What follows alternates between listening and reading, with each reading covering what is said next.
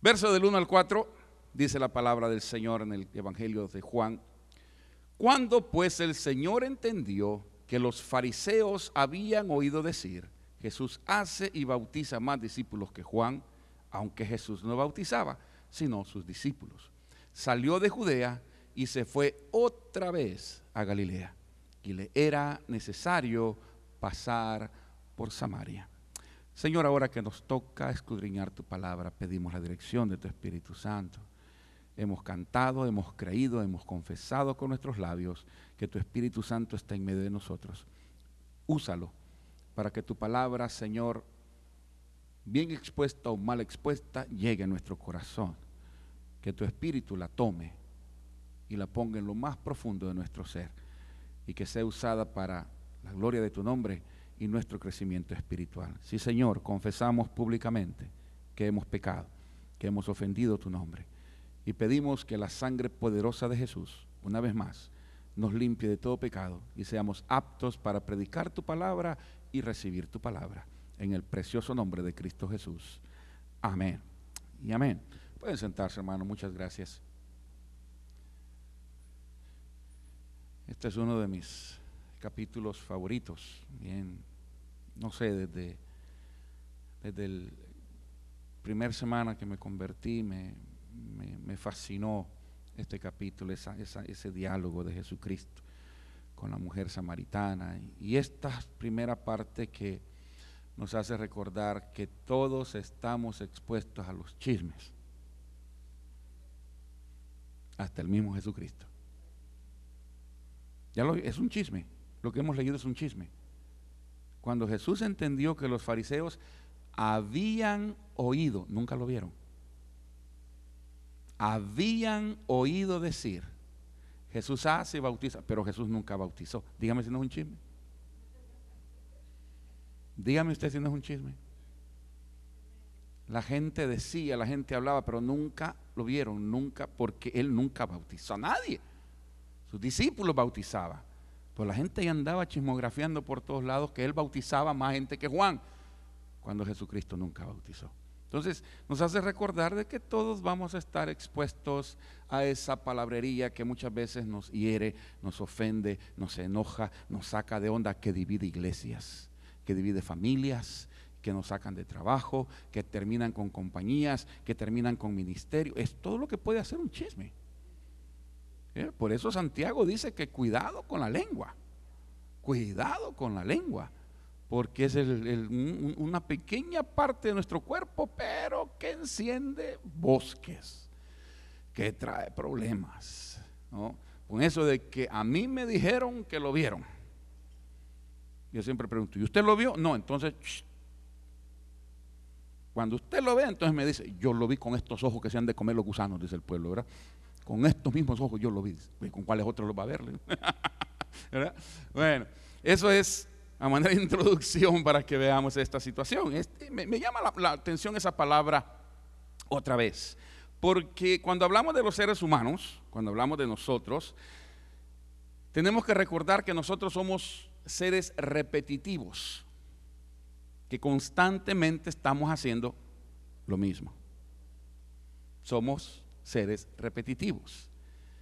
Vamos a trabajar y ¿qué hacemos? Lo mismo. ¿O no? Entonces usted va, trabaje en lo que trabaje, va a ser lo mismo. Lo mismo. Mi papá era contador público y, cada vez que, que lo llamaban de una compañía a otra, me decía, es lo mismo. Es la misma gata, me decía, nomás que esta está más revolcada que la otra. Siempre usaba esa palabra.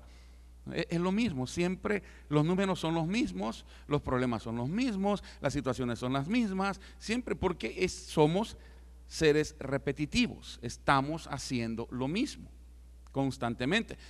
Y lo que sucede con esto es que nos pagan por los años que tenemos haciendo lo mismo. Eso se llama experiencia. Entonces, si usted tiene años haciendo lo mismo, le pagan más que a que el otro que está comenzando a hacer lo que usted ya ha estado haciendo por muchos años. Entonces se le llama experiencia, pero en realidad es, son los actos repetitivos que nosotros tenemos en cualquier área de la vida en la que nos estemos desarrollando. Somos seres repetitivos. Es parte de nuestra naturaleza, es el estar ahí constantemente. Y eso, repito, pues es lo que nos hace adquirir experiencia en, en las áreas de la vida. La rutina a veces es mala. Dicen los psicólogos que en este país especialmente debemos nosotros de aprender a lidiar con muchos de los aspectos psicológicos de nuestro diario vivir. Dicen ellos, por ejemplo, yo creo que lo he dicho en otras ocasiones, si usted va de su casa a su trabajo y usa el Freeway 5 todo el tiempo, dice un, un día de estos no se meta al Freeway 5 y váyase por la calle. No que es más largo, sí, pero te quita un poco el estrés de saber que ya te vas a meter al freeway y vas a tener tráfico en el 5. Entonces, el cambio de esa rutina te ayuda a pasar mejor el día. El cambio de esa rutina le ayuda a uno a mejorar su estilo de vida. Uno respira distinto, agarra oxígeno de distinta manera, piensa mejor, llega menos estresado o llega más estresado si le agarró la tarde, ¿verdad? Pero siempre es necesario hacer ciertos ajustes. En, el aspecto laboral es bueno porque se le llama experiencia y a usted le pagan por los años de experiencia que tiene, la rutina que estamos haciendo. Pero por el otro lado, también puede ser problemático porque al no cambiar su rutina se vuelve tan monótono aquella situación que se vuelve aburrida y estresante. No si me estoy dando a entender, hermanos. Cuando leemos la vida de Jesucristo, y la vida de los apóstoles para, para esto en, realidad, vamos a ver que prácticamente hacían lo mismo, de distintas formas, pero prácticamente hacían lo mismo. Me llama Ruth un día de estos y me dice, tiene ahora una clase en la universidad eh, sobre el libro de los hechos y me dice, ¿cuál es la diferencia entre Pablo y Pedro? Le digo, uff, como el día de la noche. Pero ¿por qué si predicaban lo mismo? Hablaban del mismo Jesucristo, le digo, sí, pero lo hacían en distinto esquema, de distinta manera, con distinto pueblo, con distinta audiencia, con distinto conocimiento. Pedro caminó con Jesucristo, comió con Jesucristo, durmió con Jesucristo, lloró con Jesucristo, vio su crucifixión, vio su sepultura, vio su resurrección y vio su ascenso a los cielos. Pablo nunca caminó con Cristo, nunca comió con Cristo, nunca durmió con Jesucristo, nunca estuvo con Jesucristo, no vio su muerte, no vio su crucifixión, no vio su sepultura, no vio su resurrección, ni tampoco vio su ascensión. ¿Sabía usted eso? Nunca lo vio, nunca lo vio. Que dicho sea de paso, de acuerdo al capítulo 2 del libro de los Hechos, es un, un requerimiento o un requisito para llegar a ser apóstol. Por eso personalmente no creo en los apóstoles modernos, porque ninguno de ellos cumple con ese requisito. No lo cumple. Más sin embargo, Pablo tiene un encuentro maravilloso con el Cristo resucitado. Cristo lo llama, Cristo lo limpia, Cristo lo comisiona, Cristo lo prepara durante 14 años antes de enviarlo al campo, una preparación de 14 años, donde él estuvo, de acuerdo a los conocedores, en las bibliotecas o las librerías o las bibliotecas más grandes de aquel entonces, donde él se informó. Pablo era una persona súper preparada, súper inteligente, súper, le encantaba el estudio, él se metió a todo aquello y luego después de 14 años descendió a Jerusalén para poderse entrevistar con Pedro. Y de ahí entonces para adelante comienza su carrera. ¿Cuál es la diferencia con Pedro? Me dice Ruth. Le digo, Pedro era judío y no podía salir de la área marcada para los judíos. Pablo era judío, pero era ciudadano romano. ¿Se recuerda de eso? Le digo, es lo mismo como yo como salvadoreño no puedo entrar a muchos lugares. A Cuba puedo ir como salvadoreño me reciben sin problema. Pero no puedo usar el pasaporte americano. Por lo menos no para ir a hacer lo que quisiera hacer. Como turista puedo ir con pasaporte americano. Por eso mucha gente para poder hacer ministerio de trabajo en Cuba tiene que salir de México y llegar para allá. El mexicano tiene entrada libre a Cuba sin, sin problema, como la tiene también en Canadá, puede entrar sin ningún problema. No, nomás con que muestra su pasaporte mexicano y entra por el Tratado de Libre Comercio, que no me quiero meter a eso, es otra historia. Lo que trato de decir es cómo Pablo es usado por Dios por ser ciudadano americano, él puede cruzar la frontera para Tijuana, cruzar la frontera para ir a Mexicali, él puede cruzar la frontera para ir a donde le daba la gana. ¿Por qué? Porque era ciudadano romano. Y quien dominaba en aquel entonces era Roma. ¿Se acuerda aquel viejo dicho que dice, todos los caminos conducen a Roma? Porque Roma era el imperio donde nunca se pone el sol. Lo que significaba que cuando aquí estaba oscureciendo en la parte de Roma, estaba amaneciendo en otra parte donde todavía era el imperio romano. O sea que nunca se ponía el sol en el imperio romano. Y Pablo tenía toda la libertad de moverse por todo aquello para predicar el Evangelio. Pedro no. Por eso Pedro nunca se movió de Jerusalén, porque ahí era donde el Señor lo quería. De otra manera lo hubiera limpiado y lo hubiera hecho lo que él hubiera querido para que saliera. Pero Pedro, eh, ¿me está entendiendo la diferencia? So, hablando de eso, le digo a Ruth, te das cuenta cómo hacían lo mismo pero de distinta forma. O sea, para ser pastor usted tiene que ser llamado por el Señor. A mí no me importa si fue el mejor seminario del mundo, pero si Dios no te llama, no eres pastor. Sorry. Sorry. Podrá ser teólogo, podrá ser filósofo, podrá ser una persona con tremendos títulos, pero pastor lo hace a uno el llamado de Dios y el llamado del pueblo. Recuerdo que hemos dicho siempre desde púlpito, Dios llama y la iglesia confirma. Si la iglesia no confirma, por más que yo diga, no, si yo soy pastor, la iglesia dice, ah, ah, ah, ah. ¿Qué pasa? Nadie me cree, por más que yo diga que soy pastor. La iglesia confirma, Dios dio el llamado, la iglesia confirma. Así que siempre tenemos esos dos aspectos en la vida, ¿no? Cómo podemos ir nosotros caminando y aprendiendo de aquellas cosas que, en las que nos equivocamos y aquellas cosas en las que triunfamos. Todo ser humano tenemos ese privilegio. El único que nunca fracasa en la vida, ¿usted sabe quién es? El que nunca intenta nada. De ahí en fuera, todos tenemos ciertos fracasos en nuestro diario caminar. El fracaso no es el acabose, el fracaso es el comienzo de una nueva etapa. Por lo menos así lo miro yo. Siempre hay una manera nueva de comenzar. Por eso cuando me vuelva a casar voy a hacerlo distinto. Bueno, eso es otra historia. Ya voy yo por otro lado. Ah, siempre es, es interesante ver esa palabra otra vez.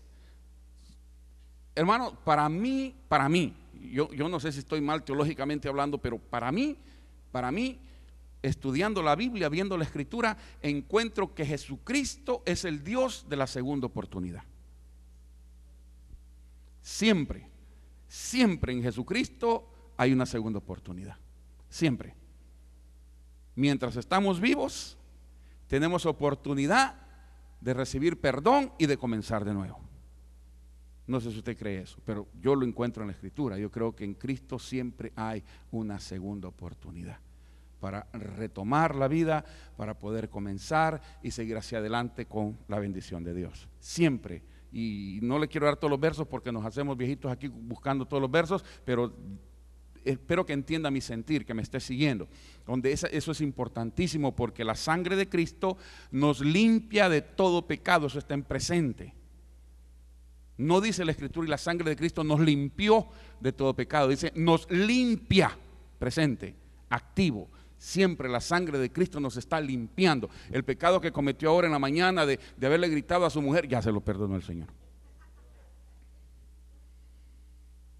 Y ese pellizcón que le metió a su hijo cuando venían en el carro, ya se lo perdonó el Señor. ¿Por qué? Porque la sangre de Cristo nos limpia constantemente. Claro, siempre y cuando buscamos su perdón. Porque eso no es automático. Eso no es automático. Eso es de voluntad. Eso es de voluntad. ¿Cómo te va a perdonar algo de lo que no te arrepientes? ¿Cómo te perdona algo que no buscas perdón? Entonces, no, no se puede. Siempre que lo buscamos. Ahora, la importancia de ese otra vez. Mire, Hebreos 1.1 dice, Dios, habiendo hablado muchas veces y de muchas maneras, en otro tiempo a los padres por los profetas, el verso 2 dice, en estos postreros días nos ha hablado por el Hijo a quien constituyó heredero de todo y por quien asimismo hizo el universo. ¿Quién es el que ha buscado al hombre siempre? Dios. Otra vez. Yo veo la palabra otra vez abajo de la letra. Dios otra vez viene a buscarnos. Dios otra vez nos quiere sanar. Dios otra vez nos quiere perdonar. Dios otra vez quiere estar presente. Dios otra vez, siempre el otra vez, otra vez. Ese es el Evangelio. Otra vez, otra vez, otra vez. No, pastor, yo ya le hablé al vecino, pues vaya otra vez y háblele. No, pastor, yo ya a, mi, a mis familiares ya me cansé de hablarles, vaya y hábleles otra vez. ¿Por qué? Porque ahí está, es otra vez, otra vez. Es menester que siempre estemos en esto, otra vez. No, no se aburra, no se aburra de predicar la palabra, otra vez. ¿Cuántas veces has escuchado este mismo sermón y lo vuelvo a oír otra vez? Pero siempre trae algo nuevo porque ese otra vez viene con el reto de parte de Dios a que no se desanime. Anímese otra vez, deje que el Señor actúe en su vida. Otra vez, deje que el Espíritu se mueva. Otra vez, porque si el Espíritu para, se acabó todo. Es constante, es constante. Ese otra vez tiene que estar ahí, hermanos. Tiene que estar moviéndose. No podemos, si la iglesia deja eso de lado, nos morimos. Nos morimos. Es otra vez. Abrimos las puertas de este santuario cada domingo, otra vez. Y en la noche nos reunimos otra vez. Y vamos a ir el miércoles otra vez. Y vamos a estar aquí el otro domingo otra vez. Mientras Dios nos preste la vida, otra vez vamos a estar aquí. Otra vez. Esa palabrita que la usamos constantemente y a veces sin tono y son graves en la cabecita, otra vez. Vamos a intentarlo otra vez. Aquí hay personas que, se mantienen promoviendo cosas. ¿Y qué es eso? Otra vez. Mire cómo nos borbandean con la cerveza, ¿verdad usted? La pintan de azul, la pintan de rojo, le hacen un hoyo para yo no sé qué cosa para que se abra mejor. ¿Quién le interesa? Dice, la, está cerrada, le empinan esto. ¿no? Y, le ponen de todo. Porque nos están borbandeando otra vez. Otra vez. Es la misma cochina cerveza, pero otra vez no la están metiendo. Es, ese es el, el arte de meternos las cosas en la cabeza. ¿No le ha pasado a usted que usted está en su casa y de repente le aparece una muchacha bien bonita en la televisión y en bikini, porque nunca la sacan vestida, siempre la sacan en bikini? ¿Y qué le promueven? ¿Una cerveza o una Coca-Cola? Y uno se le queda viendo a la Coca-Cola. Y ahí van por otro lado usted a la Coca-Cola. Y, se le antoja la Coca-Cola. ¿Por qué? Porque la ponen fresquecita y a se la no, hombre, y uno hasta se le da uno. ¿Verdad? No está Silvia para que diga amén, pero bueno. no, ese sí que se le echan con hielito. No le da ganas de tomarse una, no se levanta y va al refrigerador a buscar aunque sea agua. Que el agua es mala, pero bueno, va a buscar esa cosa para poder tomar algo, porque otra vez le tocan a uno lo de adentro. Ese otra vez, otra vez. Dios a través de la historia, tanto bíblica como secular, nos muestra que Él nos busca otra vez. Constantemente el Señor nos está buscando, nos está llamando, nos está limpiando otra vez, otra vez, siempre. segunda de Pedro 2.9 dice, el Señor no retarda su promesa, según algunos la tienen por tardanza, sino que es paciente para con nosotros, no queriendo que ninguno perezca, sino que todos procedan al arrepentimiento. Yo miro esto otra vez, su promesa está ahí constante. Cada vez que usted abre la Biblia es otra vez la misma promesa. Porque las promesas del Señor no cambian. Nosotros cambiamos, sus promesas no. Y mi trabajo siempre como pastor es recordarles a ustedes otra vez las promesas del Señor. Es otra vez recordar que Dios sí puede, nosotros no, pero Él sí puede. Es siempre, constante, otra vez, otra vez, otra vez. Tenemos que volver al Señor, tenemos que buscar su presencia, tenemos que estar en todo esto. Otra vez se me están durmiendo. Otra vez. Una de las cosas que, que va acompañado usualmente de esa palabra otra vez, si usted mira el versículo 4 del Evangelio que estábamos leyendo allá en Juan, dice, y le era necesario pasar por Samaria. Yo cuando leía eso, se me vino a la cabeza tantas cosas, pero una de las cosas fue, wow, tengo, tenemos que ir otra vez a Mexicali. Pero para ir a Mexicali nos es necesario tener transporte. Para ir otra vez a llevarle bendición a los niños allá, nos es necesario hacer algo aquí primero para poderle llevar a ellos. bendición allá. No se me estoy dando a entender. La palabra otra vez va ligada con es necesario. Es necesario. Cuando, cuando usted, y, yo siempre los estoy invitando a esto, métase a estudiar un poquitito la cultura del pueblo hebreo. No digo judía porque no todo hebreo es judío y no todo judío es hebreo. el judaísmo es una religión. El, ser hebreo es la nacionalidad, pero el judaísmo es una religión. Usted puede ser judío si se convierte al judaísmo y guarda sus leyes, etcétera, etcétera. ¿no? Por eso tenemos ahora tanto problema con los judíos mesiánicos y ese tipo de cosas que no dejan de ser judíos, pero quieren seguir a Jesucristo. Entonces hay ciertas discrepancias teológicas en eso, pero no me quiero meter a eso, sino que a lo que me refiero es cuando uno estudia la conducta del pueblo hebreo, uno se da cuenta de que eso de que era necesario, hermano, eso es serio. Eso es serio. Pedro se subió un día a la azotea con una gran hambre y el Señor le bajó un gran lienzo del cielo, dice la palabra, y ahí había toda clase de reptiles y comida. Y le dijo la voz del cielo a Pedro, Pedro, mata y come. Y Pedro dijo, no, porque jamás yo he comido cosa inmunda. Y el Señor le dice, lo que yo he limpiado no lo llames tú inmundo. Y se levantó el lienzo, dice la palabra. Y le volvió a bajar el lienzo del cielo y le dijo, Pedro, mata y come. Te dije que yo no puedo comer eso porque yo jamás he comido cosa inmunda. Y el Señor le vuelve a decir, lo que yo limpio, tú no lo llames inmundo. Y en ese está terminando la palabra del Señor y tocan a la puerta. Y vienen a platicar de la casa de Cornelio. Vienen a buscar a Pedro. Y Pedro accede a ir con ellos y van algunos judíos con él. Usted se recuerda de lo que le estoy hablando, el capítulo 10 del, de, los hechos. Y cuando llega a la casa de Cornelio, Pedro en la puerta está, entro, no entro. Ah, entro, hoy, no sé, entro o no entro, ¿no? Y está hasta que por fin entra. Y el saludo que les da a los que están adentro, ¿se acuerda cuál es? Ustedes saben, les dice Pedro a los que están esperando, oír la palabra. Fíjese para lo que lo estaban esperando. Y mire con la actitud que Pedro llega. Y les dice, ustedes saben lo abominable que es para mí estar aquí. Mire qué saludo tan bonito, ¿verdad? Ay, pastor, lo estaba esperando. Ay, hermano, usted sabe lo que a mí me cae mal venir a su casa. Es lo que le está diciendo. Lo abominable que es para nosotros estar en la casa de ustedes. Wow, es una ofensa a usted. Es una ofensa. Pero Cornelio tenía un, oído espiritual más agudo que el de Pedro. Y él había oído la voz de Dios. Que ese hombre le iba a traer un mensaje que él no conocía. Pero Pedro dice, en otras palabras, me es necesario meterme ahí para predicar la palabra. No quiero, pero me es necesario. Me es necesario.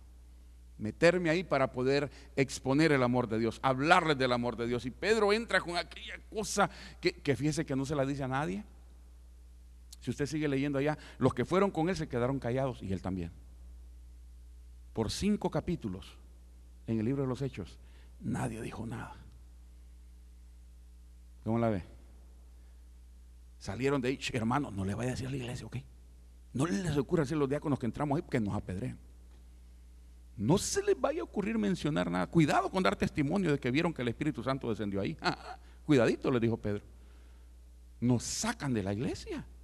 Cinco, capítulos, cinco capítulos es bastante. Es bastante, ahí está el libro de los hechos, no me crea a mí, léalo. Cinco capítulos, nadie dijo nada. Hasta el capítulo 15, cuando se reúne el primer meeting que tuvieron, primer concilio de Jerusalén, hasta entonces Pedro dice, no, no, no, no, no, si es cierto, fíjense que pues estos y yo también fuimos allá y vimos que eso es cierto. El Espíritu descendió también sobre los gentiles, no sobre los, sobre los judíos solamente sino que también descendió sobre los gentiles. Y eso dio la pauta para que entonces la iglesia gentil fuera recibida en el compañerismo con la iglesia de Jerusalén. Usted lo ve así, pero esa fue una lucha tremenda. Pero fue necesario. Era necesario que esas cosas pasaran para que pudiéramos nosotros ahora ser reconocidos como iglesia de Jesucristo. Yo pensaba en eso y decía, man, era necesario que Miguel se arrastrara tanto en el mundo?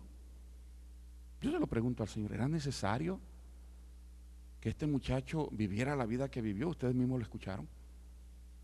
Era necesario que yo me arrastrara tanto también en el mundo. Era necesario que muchos de vosotros también pasaran tanto problema para venir al Señor. ¿Era necesario? La respuesta es sí. Porque de otra manera no entendés. Usted puede estar pensando, ay Señor, pero, pero yo te conozco y yo, ¿y por qué me estás pasando por ahí? Porque es necesario para tu crecimiento espiritual. Porque te es necesario pasar ese camino, que si no lo cruzas no creces. ¿Era necesario pasar el río? Sí, porque si no, ¿cómo llegamos aquí? ¿Era necesario pasar el río? ¿Era necesario correr por, la, por el monte? Sí, porque no te agarra la migra. Fue necesario. Fue necesario. Era necesario que Cuba tuviera un dictador para que muchos cubanos salieran y llevaran a otros lados. Era necesario. Yo no lo digo. La prueba está que cuánto cubano que haya jamás hubiera conocido al Señor, aquí lo ha venido a conocer. Dios usa al mismo diablo para bendecir a su pueblo. Yo lo tengo bien comprobado, pero bien comprobadito. Es necesario que al Señor le era necesario pasar por Samaria. Men, pasar por Samaria era pasar donde estaba lo más podrido para ellos. Pasar por Samaria era pecado capital. A Jesucristo le era necesario. Como le fue necesario venir a morir a la cruz del Calvario por usted y por mí. Él nos había hablado tantas veces y otra vez y otra vez y otra vez y por último dijo, es necesario que éste baje a la tierra para que muera por todos estos, porque de otra manera no vienen a mi casa. Y fue necesario. Después que nos habló con profetas, y mire que habló por profetas, ¿eh? poderosos, con Moisés. ¿Usted cree que si nosotros tuviéramos el privilegio de haber caminado por el desierto y de haber visto el mar abierto, oiga, si uno con solo ver que un paralítico se levanta y camina, ya cae de rodillas uno delante del Señor, ahora ver que el mar se abra. Imagínense. Si uno con ver que, que, un ciego recibe la vista en un culto de esos de milagro y uno se queda asombrado, asustado. Yo a mí me ha pasado y me he quedado, ay, con la gran quijada hasta aquí abajo. Cuando veo cuando el Señor se manifiesta y se mueve y sana y salva y levanta y de repente veo a ese hombre, pues ese hombre yo lo conozco, es un gran borracho, es un gran esto, un gran lo otro, y de repente lo veo predicando en la esquina. Era necesario, era necesario. ¿Por qué? Porque otra vez Dios muestra su amor para con nosotros en que siendo aún pecadores, Cristo murió por nosotros. Es necesario. Es necesario venir otra vez a la iglesia para que nuestro corazón se llene de la gracia de Dios. Usted sabe que quizás usted viene y el sermón no le tocó en lo más mínimo. Men, ese sermón estuvo aburrido. Si yo miraba que el pastor se chiquito y se grande, se chiquito y se grande, y chiquito. Era porque uno está con los ojos que se le cierran y se le abren y se le cierran y se le abren. Y uno dice, men, qué sermón tan aburrido ese. Hoy sí que el pastor no tomó café porque estaba aburrido el maestro ese. Men, pero cuando sale de la iglesia va contento. Quizás el sermón no lo tocó, pero el Dios le bendiga que el hermano, que la hermana le dio, eso le tocó. Porque el mensaje de Dios no es el que se predica desde el púlpito para allá. El mensaje de Dios es el que se lleva en el corazón de cada uno de nosotros.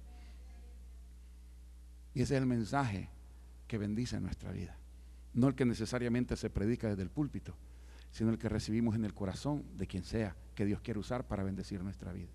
¿Es necesario? Es necesario. Que Dios me habla, me habla otra vez. ¿Cómo me habla? Esa es otra historia.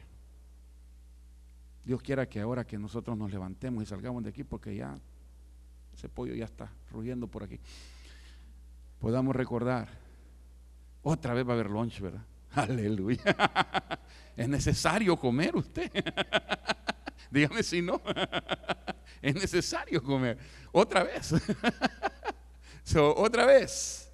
Otra vez el Evangelio se te ha predicado. Otra vez se te ha dicho del amor de Dios. Otra vez tienes la oportunidad de llegar al Señor. Otra vez ha sido necesario que vengas a la iglesia, que nos mires en el internet, para que te recordemos que Dios te ama. Cierra sus ojos un momentito más. Qué bueno eres, Señor. Gracias por darnos esta linda oportunidad de cantar, de alabarte, de conocerte, de estar en tu casa, de estar en tu presencia. Gracias, Señor, porque otra vez nos recuerdas que nos amas. Otra vez, Señor, venimos a tu presencia porque es necesario estar en tu presencia. Necesitamos estar en tu presencia. Pero Padre, si en medio de nosotros hay alguien que aún no ha tomado esa decisión, o aún a través del Internet, si hay alguien que nos escucha, Padre, y aún no ha tomado esa decisión de dejar que tu Espíritu Santo entre a su corazón, hoy te suplicamos que puedas tocarlo y que él o ella abra su corazón delante de ti. Mientras la iglesia se mantiene en oración, mientras los hermanos me ayudan a predicar tu palabra, orando en su lugar, queremos decirle a usted que pueda estar en medio nuestro y que quizás nunca ha tenido la oportunidad de conocer a Jesús cara a cara, persona a persona. Quizás usted nunca le ha dicho a Jesús, ven a mi vida, ven a mi corazón, desciende, ven a mí. Yo te invito, yo te recibo, yo quiero caminar contigo, yo quiero que tú vivas conmigo. Si usted nunca se lo ha dicho al Señor, en esta hora le invitamos para que ahí donde está, levante su mano y nos permita orar con usted esas palabras y decirle al Señor que venga a su corazón, que venga usted. Dios le bendiga ahí atrás. Gracias Señor. Gracias Jesús, porque tú eres bueno. Veo su mano, hermano. Gracias. No sé si habrá alguien más con nosotros en este día que nunca haya tenido esa oportunidad y lo quiera hacer ahora.